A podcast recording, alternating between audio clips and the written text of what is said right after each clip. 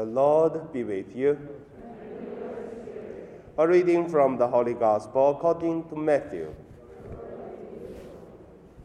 When the Pharisees heard that Jesus had silenced the Sadducees, they gathered together, and one of them, a scholar of the law, tested Jesus by asking, Teacher, which commandment is the law? Is the greatest? Jesus said to him, You shall love the Lord your God that with all your heart, with all your soul, and with all your mind. This is the greatest and the first commandment. The second is like it You shall love your neighbor as yourself. The whole law and the prophets depends on these two commandments. The Gospel of the Lord.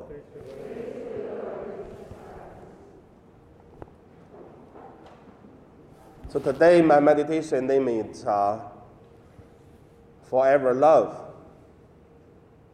Based on today's the Gospel, you could see that Jesus talk about uh, love God, love people.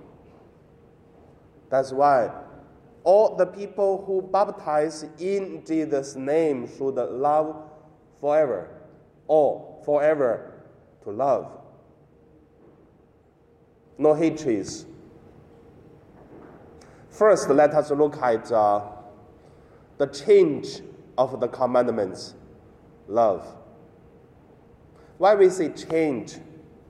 You know, we do our best in our parish, we use the sanitizers, and before you enter into the church, you spray it and then put on hands, not on face, but uh, kill the virus. Before the Holy Communion, then we have to use again. Ask one question. If you don't use the sanitizers, it is a sin? How do you think? Do you need to do confession for if you don't use the sanitizers before you come into the church? Sinful?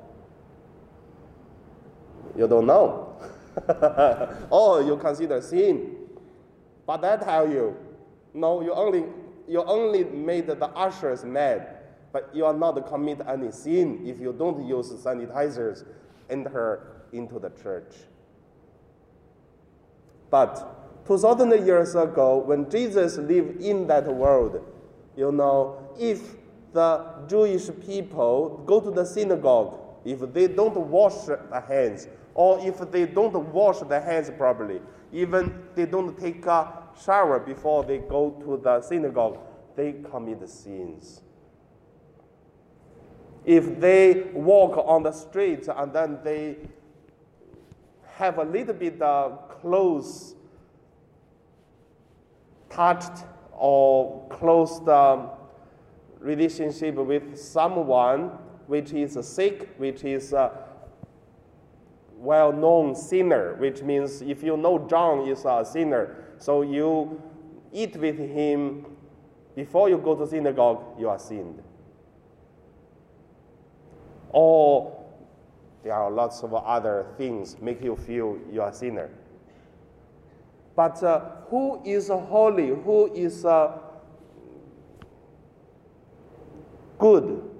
Not because of wash hands or take a bath or not. That is uh, the revolution thinking from Jesus. That is why when the lawyer come to Jesus to ask what is the greatest law, they know there are so many laws. You know, 680 plus laws at that moment. Even they have 10 commandments, but the lawyer they make up more. Then Jesus tell them there are only two love God and love people or love neighbors. Of course, if we have time, we can talk about uh, what is neighbors. Doesn't mean the person live next to your house, but the neighbors can be a big subject, and then we can discuss on. However, that is a really revolutionary thinking about uh, what is holiness. That's the first point. The second point I want to say love forever or forever love. That's the example, so not true. For example, our no, it's a little bit difficult to make an example in our parish. Our one of our parishioners are very young, beauty and charming girl. Then a boy meet this uh, girl. It's very easy to love that girl and marry her, isn't it? Same in another way, if a boy which is uh, handsome, work very hard, and then make a life better and better day by day, and then have very good uh, heart, care, and lovable, and then for a girl going to love that boy easy. How about uh, a person who is very smelly from 10 meters away, you already smell the person. And looks really ugly. And then also, in the way of uh, sitting, walking, doing things very rude, doesn't look gentle. As you to love that person is difficult to love. You don't need hate but when you going to love the person, you really have to think again. That is why someone's holiness, they could love the person not because outside, but it because inside of us, not outside another person. That's the holiness. Then, how about uh, we make more close to our life. We make an example. We continue the example. The beautiful girl and the beautiful, the handsome boy married. They fall in love, they married, and then they found out um, the girl looks beautiful, but the girl really, really never take a shower. Only once a year. Okay, you see it's example, so you just uh, listen, that's okay. So, the boy loved the girl, but the girl doesn't take a shower once a year only. So, the boy would not allow the girl to go into the bed. So, at least you take a shower. But There is a love forever means the boy may force the girl, you have to take a shower every day. And then the girl doesn't want, but because of love, the girl will do take a shower.